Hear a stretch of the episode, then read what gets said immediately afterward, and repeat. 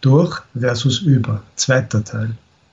Über bedeutet above, over. Das ist ein Gegenwort zu unter.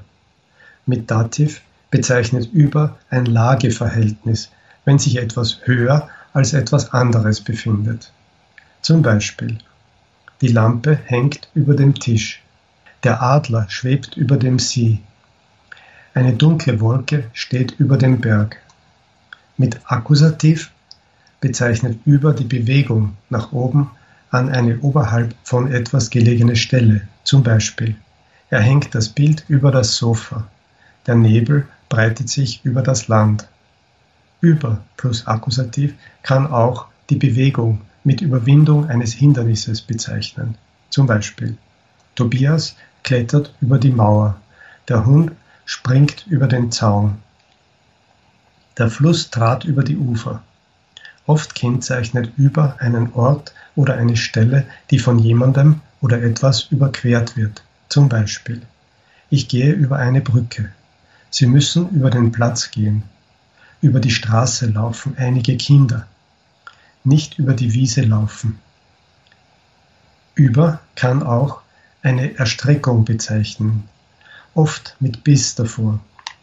Zum Beispiel, das Mädchen steckt bis über die Knie im Schnee. Regine wurde bis über die Ohren rot.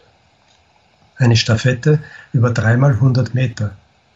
Über bezeichnet manchmal eine Zeitspanne, nach deren Verlauf etwas vor sich geht. Zum Beispiel, heute über zehn Tage ist Ostern. Übers Jahr sehen wir uns wieder. Über ein Weilchen ist sie zurückgekommen. Über verwendet man mit einigen Verben und Adjektiven, zum Beispiel sich über etwas freuen, sich über jemanden ärgern, über etwas erzählen, über etwas nachdenken über etwas glücklich, froh, traurig sein.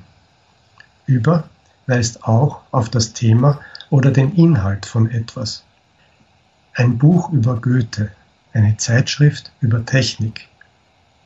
Über bezeichnet auch den Wuchs, eine Menge, zum Beispiel Sieg über Sieg, einen Fehler über den anderen machen. Es fällt mir eins über das andere.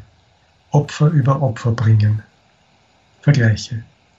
Er geht über eine Brücke. Das Auto fährt durch den Tunnel.